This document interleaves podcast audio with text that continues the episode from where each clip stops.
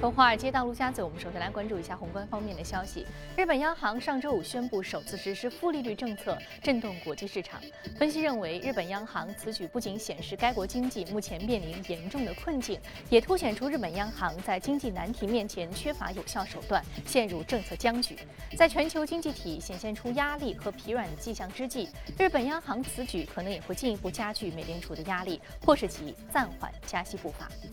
美国商务部日前发布的报告显示，是美国四季度国内生产总值增长百分之零点七，较三季度的百分之二和二季度的百分之三点九大幅减速。主要的原因包括海外市场减速、美元升值对于出口的不利影响，以及油价大跌导致能源行业削减支出。那这一全球的疲软数据和金融市场动荡的背景之下，美国经济增长的动能可能也在减退。受到企业财报利好和日本央行推动负利率政策的推动，美股上周走高。不过呢，在2016年头一个月，纳指依旧创出了2010年以来最差最差的一个单月跌幅。对此呢，标普的首席美股分析师在接受我们专访的时候认为，这一波上扬的走势能否维持，还有待观察。I think that the S&P 500 might be going through what I call a counter trend rally in that we have bounced off of the uh, the low that was established for this correction only a couple of weeks ago. The S&P has fallen almost 13% since the late May 2015 high, and I think a lot of the indicators had said that uh, the market was oversold. Yet, what's important, in my opinion, is to see how this counter trend rally plays out. If all we're doing is getting rid of our oversold situation, uh, and then we go back up to moving averages and fail once again, then that would not be a very good sign, in my opinion. We need to have a pickup in trading volume to go along with the improvement in share prices and not establish an even lower low to make me feel that this is more than just a counter trend rally. 标普的研究显示，中国经济增速放缓对美国 GDP 增速的影响小于等于0.2个百分点。其一是由于中美贸易顺差，美国对华出口远大于进口；其次，美国经济百分之八十五至九十的增长源于内部需求，对贸易的依赖度较小。对于美国股市受 A 股大跌的影响，标普的经济学家认为，金融市场情绪平复有赖于中国监管层与市场进一步的有效沟通。What we've been saying on that subject is one thing is that it seems to be um, largely market driven. Uh, the response is market driven. It doesn't seem like it's showing up in the real um, China data yet in terms of the economy. They, they still seem to, signal, um, to, to signal that the U.S. That, that, the Chinese economy is holding up, slowing down, but not necessarily going into a, a, a significant downfall. Um, the question there is it really a question of communication from the Chinese government to markets in order to calm things down. That seems to be what's uh, moving markets right now, and eventually maybe they'll understand each other and things will calm down as well. 第一财经记者格威尔、申玉峰，美国纽约报道。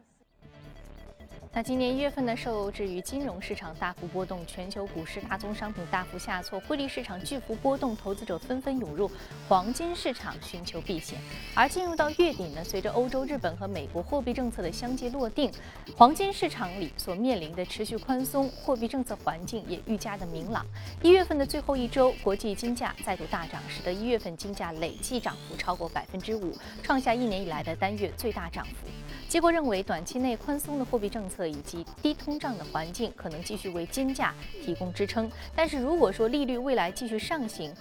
黄金的金属中期价格走势仍然具有一定的风险。一年多以来的低油价带来的财政压力，使得沙特也在进行经济改革，以促进经济多元化、吸引投资、提高就业。最近的沙特官员介绍说，为了更好地吸引外资，沙特有意进一步放宽外国投资者在一些领域建立企业的限制。那早在去年九月，沙特就宣布将放开零售和批发领域外资公司的控制比例，让外资的上限从百分之七十五提升至百分之一百。这一举措赢得了很多经销商的兴趣。好，刚刚我们浏览完了宏观方面消息，我们知道上周五呢，日本央行行意外宣布了负利率政策，使得美股市场出现一波上涨的行情。那具体我们来看到，涨幅都是比较大的。道琼斯工业平均指数是收高了百分之二点四七，纳斯达克综合指数收盘上涨百分之二点三八，而标普百指数的涨幅是达到了百分之二点四八。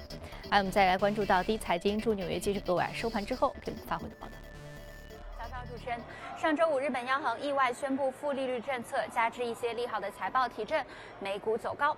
对日本央行再次祭出的刺激政策，华尔街看多看空的皆有之。有分析师认为，负利率某种程度上等同于向货币征税，而通过这样的政策来期盼经济得以好转，也显示出此前的货币政策效果不佳。日本央行希望能够提振通胀率，与此同时呢，居民薪资增长却依然停滞不前。而且以其为代表的一些国家正在货币竞相贬值的道路上越走越远，引发了货币战争的担忧。因此，日本央行此举并不一定会有很好的成效。另一方面呢，这一举措也给美联储带来了压力。在美联储继续在加息之路上前行的过程中，其他主要央行在2016年将会推行更宽松的货币政策。而在企业财报方面，维萨公司公布每股盈利较预期好出一美分，营收小幅不及市场预期。该公司重申全年盈利展望好于华尔街预期，股价大涨百分之六。另一方面，亚马逊公布的财报盈利和营收均不及市场预期，虽然季度盈利创下历史新高纪录，公司的股价依然是在开盘的时候一度是大跌百分之十一。主持人，非常感谢格尔给我们带来市场方面一些观点的汇总。这也是正在直播的，从华尔街到陆家嘴，日本央行意外宣布了这样一个负利率政策。因为我们知道，其实在一个星期之前呢，日本央行还在说并没有考虑负利率。那么究竟是什么让它的政策转向出来出现了这么大的一个变化呢？那接下来我们和嘉宾首先来聊一聊这方面的话题。马上进入到今天的节目。好，今天我们请到的是来自于钜派投资的首席策略官许戈先生。许先生，早晨好。主持人你好。许先生，我们知道，其实日本央行这一次货币政策的。公布是非常的意外的啊，负利率政策显示出一个极大的宽松预期，但是其实是在之前的一一个星期，他还在说啊，面对媒体说我并没有考虑负利率的政策啊，但是上周五意外突然的宣布了这样的一个政策，这其中发生了什么，使得日本央行的政策变化出现了这么大的一个急错的变化呢？呃，这一次 是被誉为呃日本人在经济货币政策上面的一次珍珠港事件。就大家都没有想到，呃，日本央行会有这样的举措。当然，呃，这也不是他的呃第一次这么做了。在二零一四年的十月三十一号，呃，万圣节之前，他突然间宣布加码 QE 的一个政策，也造成市场的一个非常大的波动。措手不及。对，所以这个事情出来之后，那个路透有一个标题也是很有意思，说。呃，日本央行用一个传统的偷袭的方式宣布了一个非传统的货币政策，啊，呃，这这个政策出来之后，就大家就觉得非常意外，因为在刚才讲，在一月二十一号的那一天，呃，日本央行行长黑田东彦还是说了，日本不会使用负利率这个政策，或者说负利率政策对于日本的经济的提振是没有作用的，所以他等于是在出尔反尔。他非常肯定的当时这样讲，推翻了自己之前的一个论调。到了二十九号，突然之间就是宣布了这样一个一个决定。那之前，呃，彭博也是找了四十二个经济学家去预测这一次的呃政策会议的结果，结果是没有人能够想到他突然间会呃采取一个负利率政策，对市场影响很大。呃，日元汇率的话是贬了三百点，从一百。呃，一百一十，呃，一一百一十八，一下到一百二十一，然后当然对于股票市场是好事，股票市场是升了二点百分之二点八啊，百分之二点八，最受伤的是一些对冲基金，对冲基金在我们在上次的我记得上次节目当中也是讲到，市场其实那个时候是看多日元，结果呢，呃，整个市场的期权和期货的头寸也是到了，呃，四年的高位，就是大家都在做多日元，觉得哎要好好赚一票了，结果这个决议出来之后很。很多的这个杠杆的交易，特别是外汇方面的，都都爆仓了，一下子就是三百点的那个波动，这是非常大的大的一个波动。那发生了什么事儿呢？就是，呃，第一个呢，当然这些也是八卦传言，就是说二十一号那个黑田东彦讲完这个话之后，他第二天就飞到达沃斯去参加会了。然后在参加会议过程当中，他跟那个欧洲央行行长德拉吉进行过会谈，他搞搞了一次小型会议。嗯，然后出来之后呢，就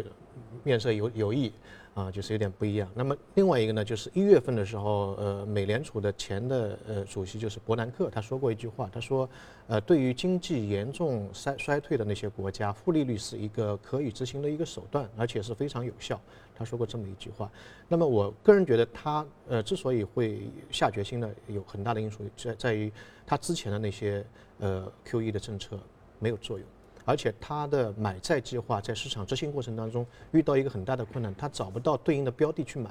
所以呢，它的那个 QE 的这个计划是打折的。另外，从最近公布的日本的经济数据，家庭的开支在减少，啊，那个工业的生工业生产的出现一个负的一个增长，所以这对他来说非常严峻，因为他是想在。呃，二零一七年上半年达到 CPI 也就通胀是一点呃百分之二的一个目标，那现在还是在零的左右，所以这个对它的影响，呃，促使它可能是做了这么一个一个决断。当然，呃，最后我们也想解读一下这个呃负利率的一个一个概念。其实这个负利率在日本的这个货币政策当中不是基准利率的一个概念，它是金融机构或者银行存到央行的超额准备金。它是采取正零和负三三个档次，比如说银行之间的隔夜的无担保的拆借利率现在还是零点一，没有变，还是一个正的。但是如果银行交给央行的法定准备金，这个是零，啊，那么就超额准备金的话，它从原来的零点一降到负负零点一，所以整个事件其实对于对于日本经济影响并不是特别大，但市场的解读呢反应有点。有点过度，所以说，我觉得市场的反应可能是因为之前所提到的一个论调，就是说，一个国家的经济如果出现了比较严重的衰退，那么负利率是非常好的一个政策。那前期的一个非常好的例子就是欧洲央行。我们知道，欧洲央行在由于这个欧债危机的拖累之下，一直到现在都还没有翻身。所以说，他们使用了负利率政策，感觉像是注入了一剂强心针、一剂吗啡，让他们能够一下子啊这样的一个。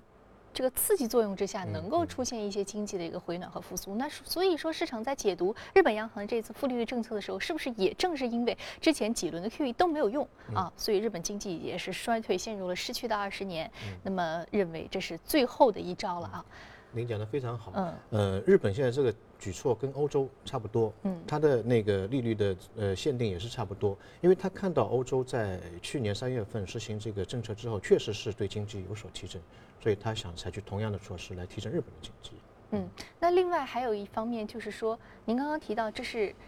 各大商业银行和央行之间的这样一个利率的协定啊，那。更重要的是，如果是普通百姓呢？我们知道，如果说商业银行它手中的这个呃款项更多了，流动性增强，这个预期更强了，那么这一笔钱会成为贷款的形式流到百姓的手中。那比如说日本的房价或者是日本的消费，会不会受就此受到刺激，达到黑田东业呃达到日本央行他们所预期的这样的一个目标？对对对，呃，其实它的刺激的作用就是说，你商业银行不要把钱给我央行了，你这个钱应该到实体经济里面去。它的举措是这样的，所以它把那个变成负利率。那他的希望是这个钱能够到，呃，日本的实体经济。但到房贷的这一块的话呢，还要看民众的买房的一个意愿。但是他对于实体经济的支持，通过这种方式是非常明确的一个意思。嗯，所以说他是希望这笔钱流到实体经济的。但是日本的国民他会不会变成我拿这笔钱子去钱去炒房这样的一种情况？这个是比较难的，因为日本当时八九年房产泡沫破灭之后的这个痛到现在还没有解开来。嗯，就现在房价跟一九八九年比起来还不到当时的一半。哦，所以日本人对当时是心有余悸的。对。啊，所以说这笔钱就看接下来这一波宽松的这样的一个流动性能不能到实体经济当中去啊，能不能刺激日本的这样一个经济的复苏？好，非常感谢许哥先生这一时段给我们就日本央行突然宣布了负利率政策。所进行的一些解读。那接下来我们通过盘面了解一下上周五领涨的板块和个股分别是什么。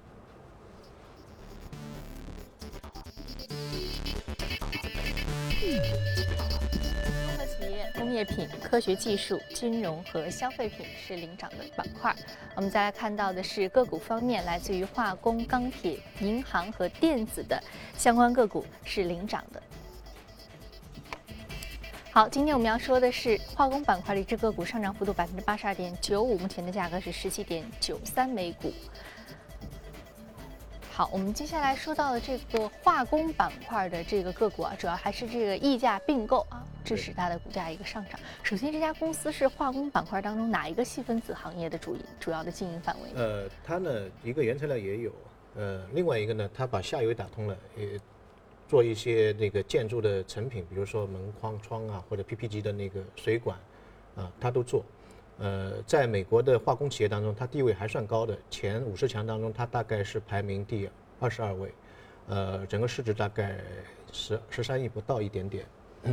那么，呃，这家企业的上涨主要刚才也讲了，有一个并购的一个一个传言，它之前是大概十块钱左右，并购的价格是二十块钱，所以它突然间呃隔夜有一个有有一个非常大的上涨。那我们讲到美国的化工企业，其实。呃，去年一年它经历了一个比较大的下跌，它最好的年份在二零一三年，因为那个时候油价的下跌对它的成本呃有一个很大的帮助，有一个很大的帮助。二零一三年像杜邦是涨了百分之四十，呃，陶氏的话是三十七，像这一家在二零一三年涨了百分之一百三十二，啊，涨得非常好。但是到了一四年，大家突然间发现，哎，确实成本是下降了，但是市场的需求也是下降了非常厉害。所以去去年的话，它的这家企业最高。价格大概五十块钱左右，跌到现在是，呃，周五之前是八块钱，所以二十块钱去并购它也不是很贵的一个，呃，一一个现状。那美国企业就是它看，如果整个经济周期呃处于一个比较往下走的情况之下，股价表现不是好，不是特别好，但是呃，整个并购的行为会非常的多。嗯，好，那我们说到这个行业接下来这个并购的走向，我们可以看一看。我们知道去年全年啊，美股市场上。呃，并购是多过于 IPO 的。对，嗯，那今年我们看一下，就这个并购行业啊，把相关的一些行业这种并购动作啊，是不是在今年依然是得到了一个迅猛的增长呢？我们也将持续为您关注。好，这里是正在直播的从华尔街到陆家嘴，接下来我们进一段广告，广告之后我们再回来继续接着聊。欢迎回来，这里是正在直播的从华尔街到陆家嘴。接下来我们来关注一下公司方面的消息。美国第二大石油生产商雪佛龙公司日前发布的财报显示，受到油价下跌的影响，公司去年四季度净亏损是五点八八亿美元，这是该公司自二零零二年以来首次季度亏损。其中呢，美国油气业务净亏损是十九点五亿美元，炼油业务盈利下降近半。那值得注意的是。伊朗石油部一位高级官员上周五表示，伊朗将不会合作与削减原油产量。那受到这个消息的影响，布伦特原油与美国原油期货一度转跌。俄罗斯也表示不会采取干预措施以平衡市场。这似乎对于欧佩克与非欧佩克产油国之间的合作减产的前景呢，是泼上了一盆冷水。根据英国金融时报消息，富士康集团计划将其对于日本 Shop 公司的收购价从六千二百五十亿日元提高到七千亿日元，约合是五十八亿美元。根据知情人士称，富士康母公司红海集团董事长郭台铭将造访 Shop 总部，发出新的收购邀约，并承诺对 Shop 进行更多的注资。根据日本媒体报道，全日空 ANA 控股集团正式宣布，将向欧洲航空巨头空中客车公司购买三架双层客舱的超大型客机 A380。这是日本国内航空公司首次引进双层客舱的超大型 A380 客机，总投资金额约是人民币八十一亿元。购入的客机将于二零一九年春季起直飞从成田机场等至美国夏威夷州火奴奴的航线。日产汽车公司日前宣布呢，将在美国和加拿大召回约八十七万辆汽车，原因是引擎盖锁存在着缺陷。那第二锁扣因为腐锈等问题可能保持在打开位置，车辆行驶过程当中引擎盖可能会意外打开。这是该公司自二零一四年以来第三次因为这一问题发起召回行动。好，刚刚我们纵览了一下全球公司动态，我们再回到资本市场和嘉宾一起关注值得关注的板块分别是什么？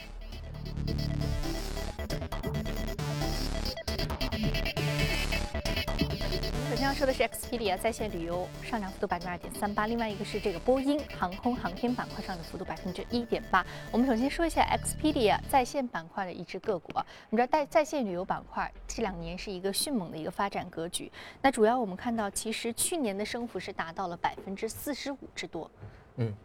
呃，是，去年的话，呃，美国的旅游板块，其实呃这几年的话，旅游板块都是超过。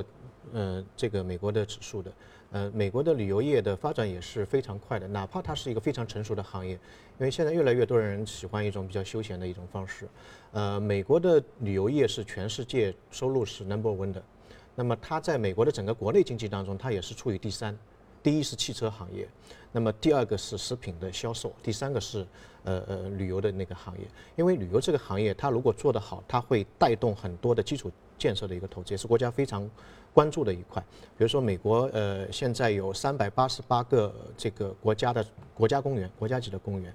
呃，然后有一一点六万个博物馆啊，包括它的铁路现在四十万。然后公路的话，美国公路呃非四通八达，非常非常发达，而且呃美国的公路它的收费的公路非常少，它一般就是呃大型的桥梁或者是隧道，大概收一个美金到五个美金左右，也非常便宜。所以美国人的旅游，他第一选择百分之八十是选择在公路上自驾游。百分之十八的话是选择飞机，因为太长了，他可能可能开不动，所以呃选择那个飞机。呃，那么这一家企业的话呢，它主要是呃全球最大的在线旅游的那个供应商，大概占到占到全球的市场的三分之一左右水平。那么我们在谈到美国的上市公司的时候，特别旅游那一块，基本上是分两类，一类就是提供在线的旅游产品